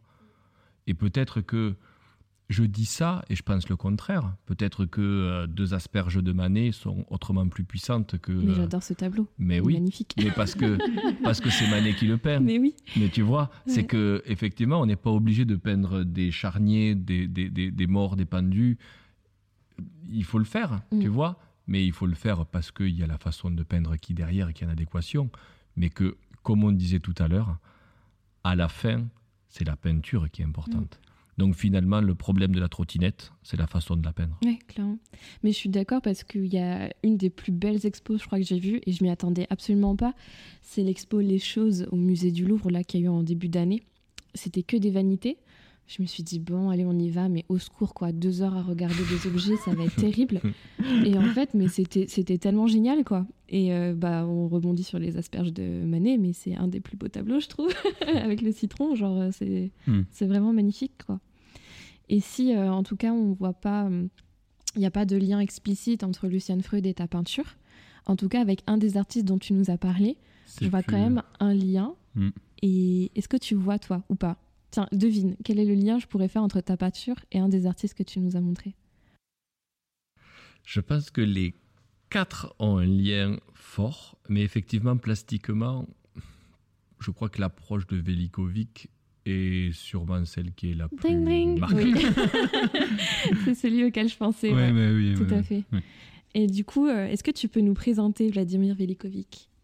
Qui c'était? Vladimir Velikovic est un peintre qui a participé effectivement à ce fameux choc esthétique dont je parlais tout à l'heure. Et c'est un choc euh, esthétique vivant, euh, graphique, euh, qu'on vit physiquement. C'est un peintre français d'origine euh, Serbe. serbe. Oui. serbe et c'est important parce que dans sa jeunesse, effectivement, il a été confronté à une des dernières guerres européennes et que dans cette guerre européenne avec, avec les Croates, il a été confronté à des charniers, il a été confronté à des gens pendus, à des morts et que ces images de l'enfance, forcément, il les repeint aujourd'hui. Et il repeint cette universalité de, de, de, de la mort, de la guerre et de tout ce qui va derrière. Donc, euh, ouais, c'est un très, très grand peintre. Et c'est un grand peintre, lui, que j'ai vécu directement par l'exposition et pas par les livres. Ah, cool. Euh, parce que on a peu de chance en peinture à Toulouse, mais Velikovic a fait partie de ces chances-là. Hmm. C'est-à-dire qu'il a exposé trois fois à Toulouse. Ah bon Où ça? Ah, Ouais. La première exposition, elle, elle a été dans un endroit qu'on aime beaucoup et qui donc va s'arrêter, c'est l'espace Écureuil. Ah, L'espace Écureuil, je crois qu'on était quasiment dans les mêmes années, 96 ou 97. Première expo, choc, je vois Velikovic à l'espace Écureuil. mais Et fou. là, c'est juste une claque euh, monumentale.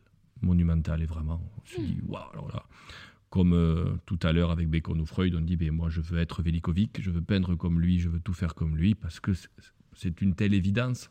On est confronté en fait à l'évidence. Plus tard, on le retrouvera dans une exposition au garage. C'est drôle parce que ici on est dans un garage et il y avait une galerie qui s'appelait le garage qui était à côté de n'existe la plus. qui n'existe plus et qui était à côté de, de la piscine Léo Lagrange. Et là, il a fait une, une autre exposition.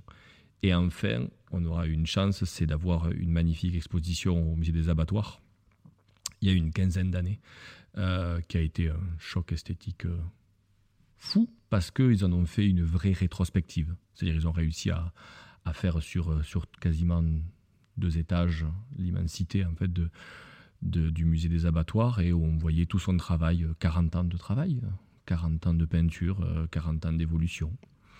Et voilà, c'est de nouveau une grande claque dans Mm. ma tête.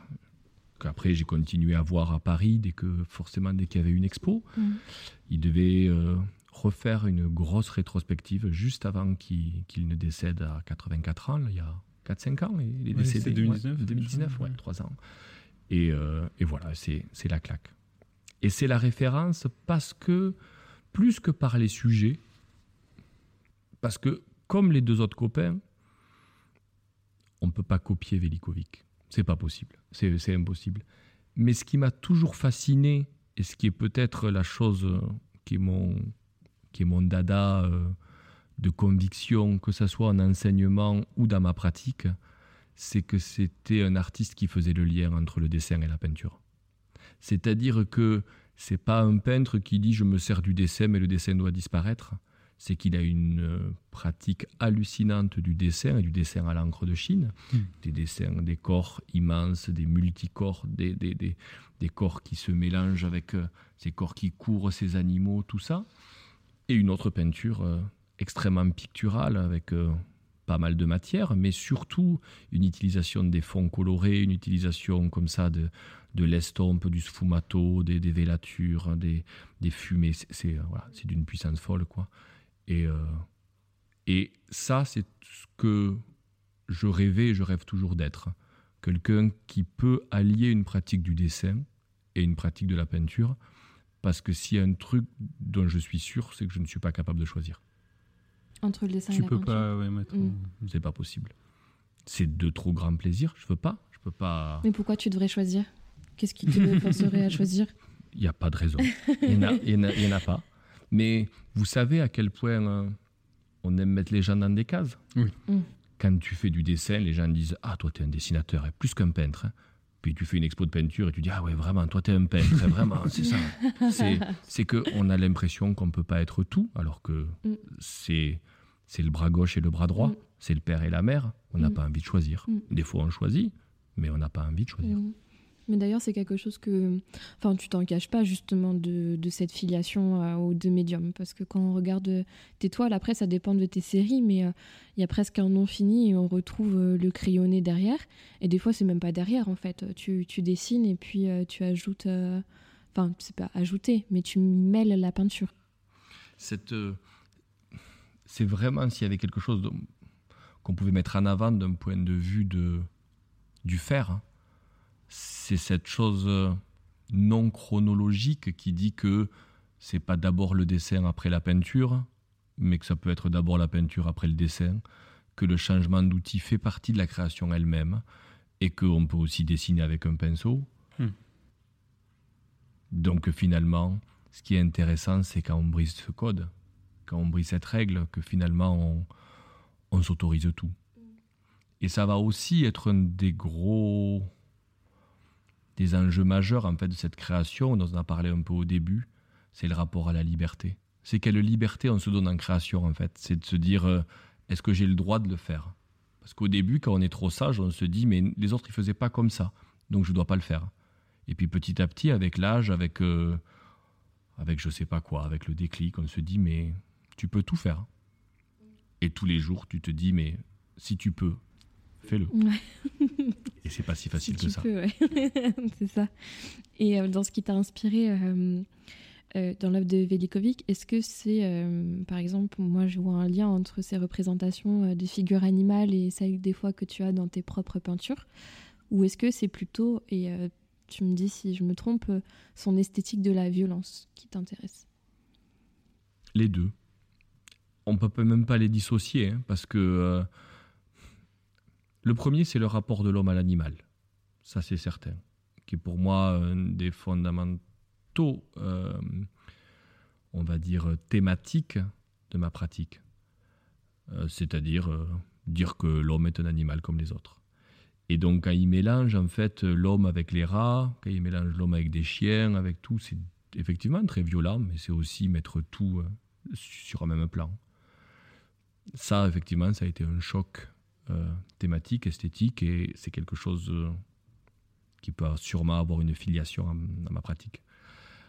Ensuite, effectivement, il y a une forme de violence, parce que, je sais pas, oui, j'ai hérité d'un expressionnisme euh, qui fait que la peinture est un peu violente, et le dessin aussi. Et je le fais même pas exprès, c'est pas une volonté, euh, c'est que, ouais. Je me suis longtemps posé la question, et les peintres se posent, c'est-à-dire que j'ai admiré, euh, et j'admire toujours euh, Velikovic ou Zoran Music, et effectivement, tu te dis, mais qui je suis, moi, pour peindre de la violence alors que je ne l'ai pas vécu? Oui. C'est-à-dire, oui, Zoran Music, il, il a été déporté, donc il a plutôt une raison d'avoir cette violence-là, mais qui est une violence tellement contenue, quoi, tellement digne, tellement tout. C'est pas une violence démonstrative, euh, elle est, elle est hallucinante, elle est sourde. Euh, Velikovic, jeune, il a vu ça parce qu'il a vu la guerre. Moi, j'ai pas vu la guerre. J'ai été dans un environnement protégé, à la campagne, euh, mais mais la violence, elle est elle est avec nous au quotidien. Voir un cochon se faire éventrer est violent. C'est pas parce qu'on n'a pas vu la guerre et donc on peut aussi avoir sa propre violence. Et je crois aussi que ce qui nous aide à être des gens bien, c'est aussi l'art lui-même. C'est-à-dire que en faisant sortir ces démons, eh ben, on est plus apaisé dans la vie. Donc, euh, En ce que tu l'exprimant, euh, représentes, c'est pour. euh, en l'exprimant à travers la peinture, tu le fais pas.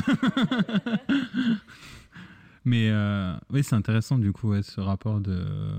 J'ai pas vécu la violence comme euh, ces deux grands peintres. Est-ce que ouais, je suis légitime La, légitime, la, question de légitimité, euh, c'est euh, du sujet du coup. euh. Ouais, c'est Et puis au bout d'un moment, on arrête de se poser des questions. Et puis, oui. et puis pas- je crois que la création aussi, elle est, euh, elle, se, elle se doit d'être euh, forcément polysémique, forcément, euh, forcément différente suivant le temps aussi, quoi. Elle a, au, dé- au début de sa création, on est telle personne, et puis on en devient une autre euh, 40 ans plus tard. Ça sera peut-être pas les mêmes sujets plus tard. Je crois qu'il faut vivre juste. Il faut accepter de la création, elle, elle s'impose en fait. C'est quand en fait on essaie trop de la diriger, la création, que ça marche pas. Et puis petit à petit, on dit, mais c'est elle qui décide, c'est pas moi. Hmm. Ouais, clairement.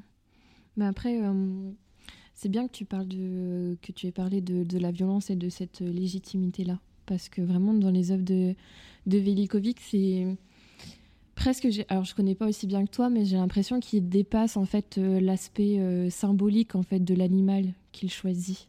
Si tu vois ce que je veux dire. Oui. C'est-à-dire que euh, euh, s'il va représenter un chien, euh, c'est pas pour euh, euh, le compagnon fidèle de l'homme, etc. Mais son chien, il vient presque mécanique, biomécanique, comme une force d'attaque. Enfin, je sais pas comment dire quoi.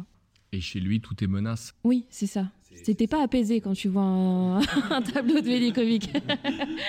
Et est-ce que tu vas bien, Jean-Phi, justement? Moi, ça va très bien. Ouais.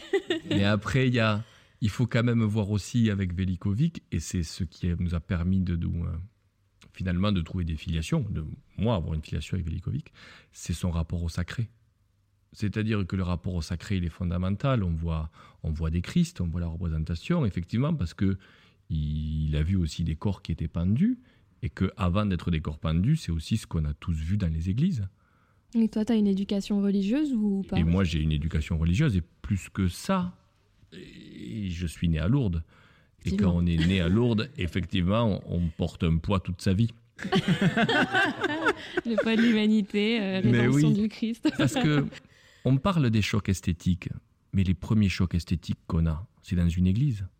C'est-à-dire que. Pour certaines moi, je personnes, suis- parce que. Oui, c'est. pour- je parlais de moi. Oui, en oui, fait, oui, j'ai- parlé de moi de Ouais. façon euh, très générale, mais euh, c'est que euh, on m'a on, on m'a demandé d'aller à l'église, et donc je suis allé à l'église. Et j'ai écouté la messe, mais au bout de cinq minutes, j'en ai marre d'écouter la messe, comme tous les enfants, parce que ça, bon, on me raconte des histoires, mais c'est- long. Et donc, qu'est-ce que je fais en fait? Eh bien, Je regarde autour de moi, et en regardant autour de moi, je vois quoi? Je vois des peintures. Je vois des peintures, et c'est un choc esthétique, parce que la peinture religieuse, elle est d'une violence extrême. C'est ce que j'allais dire. C'est Elle que. est de- mais vraiment, nous, on parle de Velikovic ou de, de, de, Bacon, mais Dans chaque église, tu as le chemin de croix. Et le chemin de croix, c'est quand même quelque chose à chaque fois c'est quand est... même quelqu'un qui saigne, qui a 30 flèches sur lui, qui c'est des gens, des anges qui décapitent, c'est des et c'est un truc d'une violence. On se dit et on se dit ah mais donc la peinture c'est ça.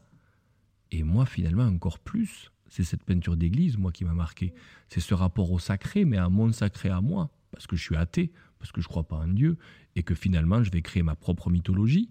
Mais c'est moi ça, ça a été un choc fou quoi. Est-ce que cette représentation de la violence, c'était justement pas. Moi, j'y connais rien non plus. hein. Est-ce que c'était pas pour dire. euh, euh, voilà, euh, aux fidèles, euh, si vous faites pas les choses correctement, euh, regardez ce qui va vous arriver. Est-ce que bien euh, sûr. Si, si, euh, clairement Bien sûr. ça. ouais. Bien sûr, bien sûr. Ouais. C'est à la base, euh, oui, c'est euh, un peu la menace euh, de regarder ce qui vous attend. Bah, tu le vois, c'est à Albi, euh, comment c'est la représentation de l'enfer.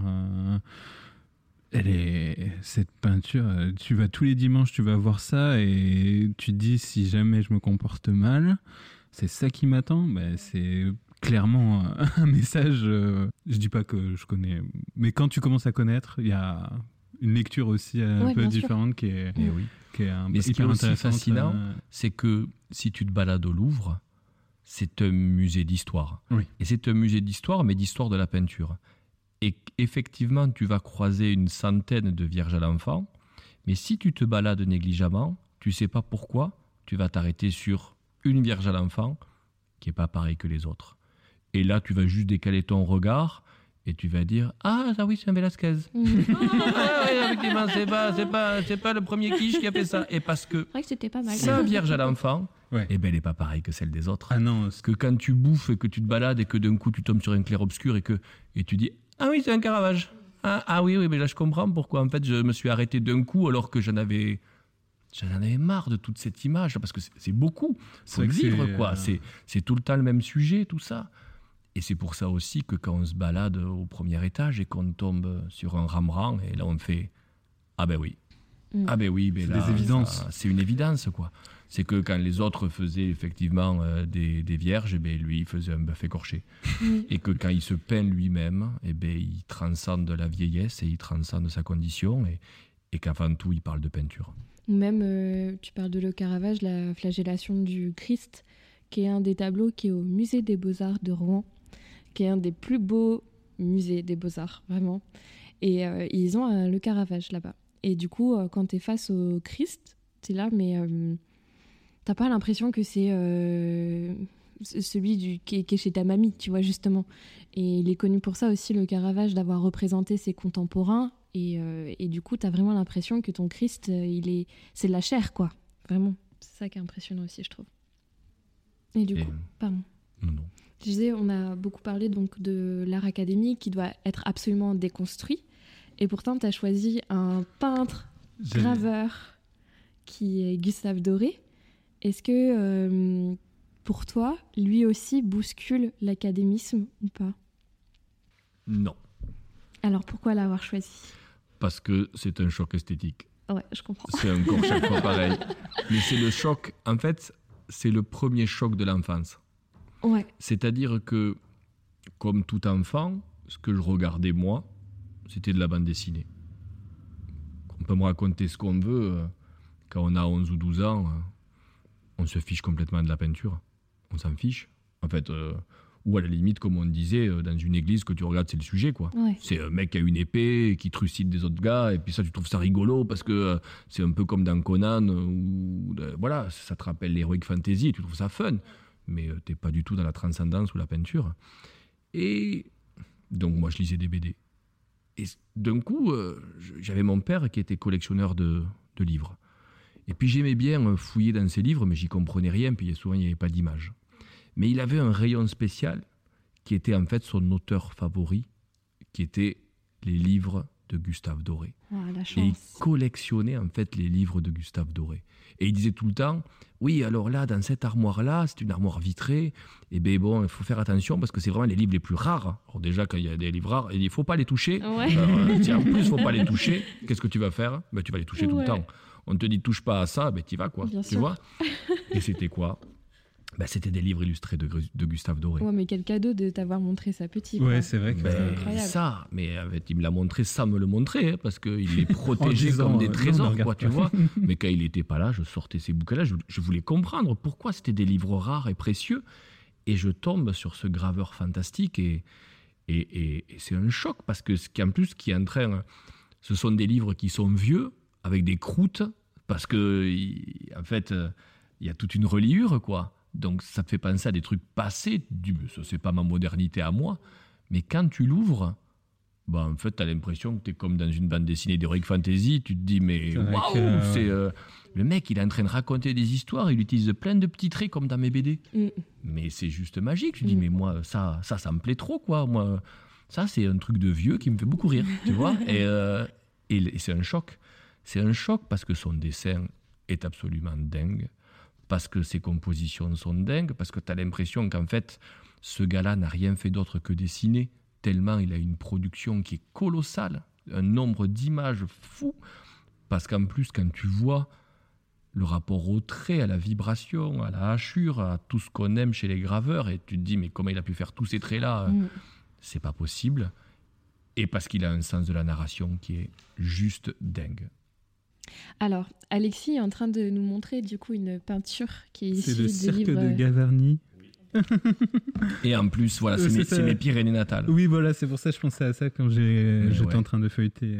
Mais du coup, c'est intéressant parce que tu nous montres une peinture. On connaît pas vraiment Gustave Doré pour ses peintures, mais plus pour ses gravures.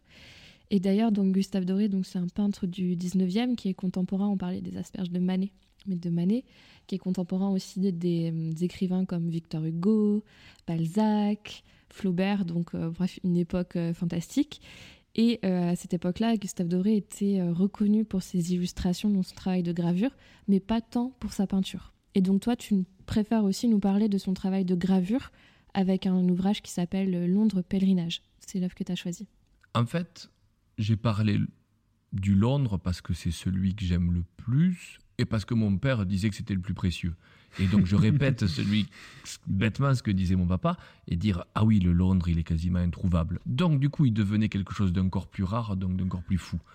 Mais quand je l'ouvrais, il me parlait encore plus. Il me parlait encore plus que les contes, contes de Perrault ou que La Fontaine ou tout ça, parce que ça me rappelait trop l'école. Il y avait un truc de l'école dans ces trucs-là que je trouvais moins fun, quoi. Ça me faisait Mm. moins rêver, ça me faisait moins voyager. Alors que dans le Londres, c'est tellement dark, quoi. Ouais, C'est ça, il te complètement- montre les bas-fonds. Oui, il est- Il te montre un truc où tu te dis, mais c'est tellement cinématographique, c'est tellement. C'est clair. C'est, narrativement. euh, tu dis, mais là, là j'y suis, quoi. C'est un truc. euh, ça, ça t'as peur, t'as la pétoche. C'est Et quand t'es gosse, ben, ça te fait voyager, quoi. C'est ça.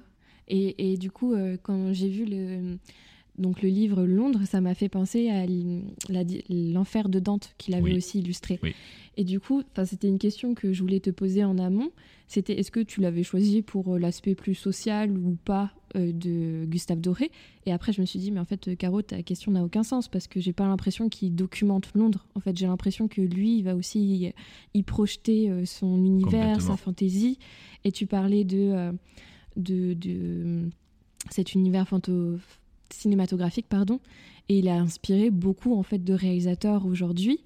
Euh, par exemple, j'avais vu euh, Peter Jackson pour Le Oui. Seigneur des Anneaux. Euh, Enfin, tout ça, c'est Harry Potter aussi. J'avais vu euh, vraiment dans ses illustrations, et même Walt Disney.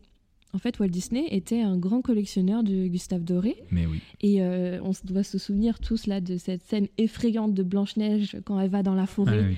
Là, et c'est horrible. Et en fait, euh, si on regarde les, les gravures de Gustave Doré, c'est trait pour trait, en fait, euh, celle Oui. qu'il avait euh, gravée lui, quoi. On ne s'imagine pas l'influence qu'il a eue sur, C'est dingue. sur des illustrateurs, des auteurs de bande dessinée, la photographie ou le cinéma. C'est qu'effectivement, on a observé Doré sans même des fois le connaître, on a bouffé de ses images des fois sans savoir qu'elle était de lui, et en même temps, nous ont profondément marqué parce qu'elle touche à l'universel, parce que ouais, parce que c'est effectivement une façon de transcender en fait tous les mythes sur lesquels il s'est, penché, il, il a travaillé. Et en même temps, on parle de son aspect gravure, et aspect gravure qui me touche particulièrement, parce que moi j'ai fait de la gravure pendant longtemps, et même en dessin, j'ai un rapport au trait, à la hachure, qui peut parler de l'esthétique de la gravure. Et c'est quand même quelqu'un qui a été, tout en étant dans la contrainte du rapport d'illustration de livres, extrêmement libre, parce que c'était un travailleur de dingo, mais il a fait effectivement beaucoup d'aquarelles, beaucoup de la vie, Mhm. beaucoup euh, de travail comme moi je peux adorer, de, de la vie de Broudenois avec des gouachages par-dessus de blanc, des choses qui sont effectivement, même picturalement, euh, toujours dans ce fameux clair-obscur, quoi, dans ce contraste, dans cette, ouais, ce, ce côté vraiment toujours très tragique de, de- et très romanesque de, de la représentation. Et en fait, voilà, j'admire cette liberté, quoi. Cette liberté graphique. Je l'ai dit deux fois. ça va. Mais du coup, est-ce que je peux le dire ça? J'ai l'impression que euh, les œuvres que tu as choisies, ça, ça a un lien aussi profond avec euh, ta famille. Effectivement, c'est un lien, on va dire, à l'environnement familial et à l'enfance. Ça, c'est sûr. Mais, mais je ne vois pas comment ça pourrait être autrement. C'est-à-dire tout ce qu'on construit plus tard est lié quasiment aux 15 premières années de nos vies. C'est euh, c'est tellement plus marquant. C'est, euh, mais, euh, en fait, on peut se dire qu'il ne s'est pas passé des choses folles et en même temps, Ouais. elles nous ont tellement construites. quoi. Ouais. Moi, vivre à la campagne, ça a été quelque chose qui m'a construit parce que j'étais le seul enfant du village. Donc du coup, quand tu es le seul enfant du village, tu t'inventes des histoires. Oui. Et pour t'inventer des histoires, ben bon, tu joues avec un bâton dans la forêt et tu te racontes des histoires à toi-même ou tu les dessines. Et moi, je les dessinais. Parce que voilà, ça m'a permis effectivement de me raconter d'autres histoires. C'est ce qui m'a obligé aussi à lire, à beaucoup, beaucoup lire.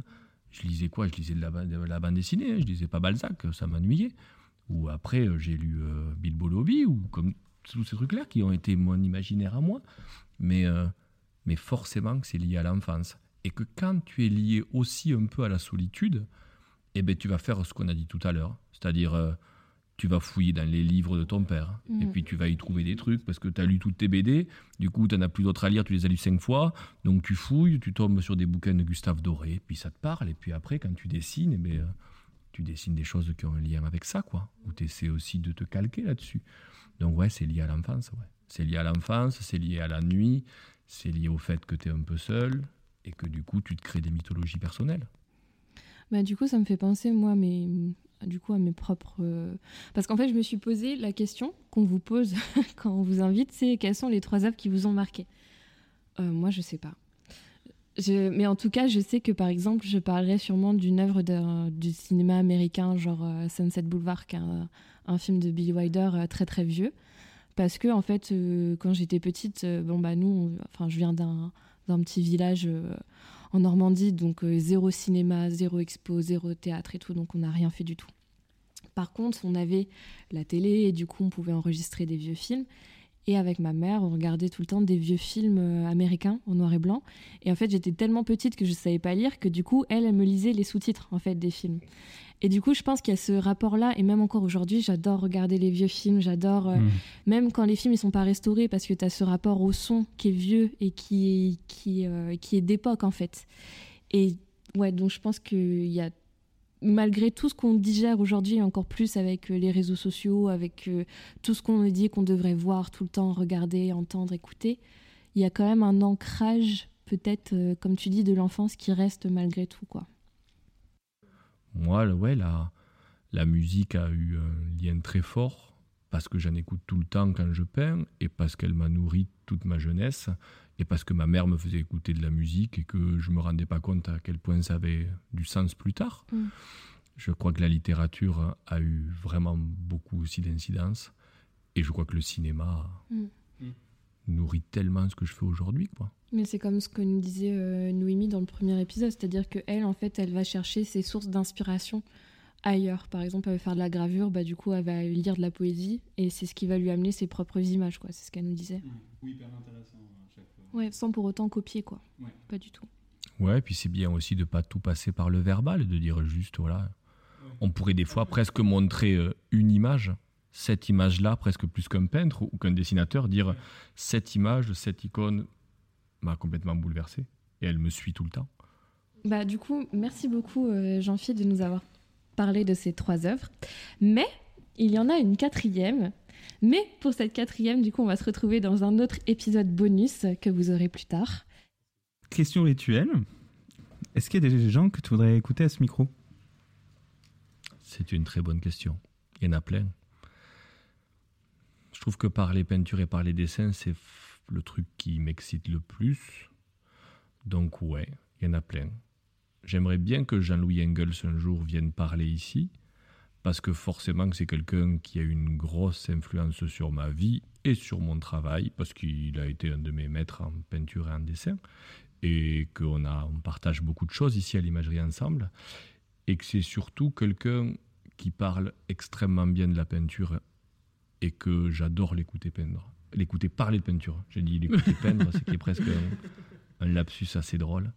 Euh, parce que parce qu'il est aussi ce que je suis pas, parce qu'il amène euh, une liberté dans son approche de l'enseignement et de la peinture que moi j'arrive pas à avoir, et que et qui parle tout le temps de liberté, que moi j'aime parler de liberté, mais que je ne me l'autorise pas, et que du coup j'aime l'entendre parler de liberté, j'aime l'entendre parler de la création et de qu'est-ce que c'est la création, qu'est-ce que c'est que peindre et de briser les codes, et que j'aimerais beaucoup que vous l'interviewez un jour. Donc Jean-Louis, qui était, dont tu nous parlais tout à l'heure de l'atelier euh, Bizarre. Jean-Louis Engels, Ouais. qui est peintre et qui a aussi créé un autre atelier qui s'appelle qui s'appelait Bizart et qui aujourd'hui aussi est collègue et travaille avec moi à l'imagerie. Donc, si vous voulez retrouver Jean-Louis et Jean-Philippe, c'est à l'imagerie.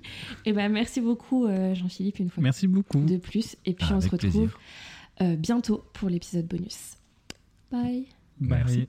Merci bien, messieurs, pour votre précieuse collaboration. Ah non, mais on Mais non, mais De rien.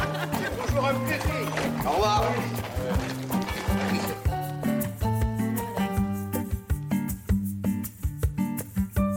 Où allons-nous C'est tout simple. Vous allez de votre côté, moi du mien. Mais c'est peut-être le même. Non, Oh, pourquoi? Parce que j'ai rendez-vous. Je j'y vais là. Oui, faites-moi plaisir, oui, allez-y, ouais. Je suis juste à côté. On sait, on sait où vous êtes. Je peux vous prendre le journal Tout, tout ce que vous voulez, prenez tout.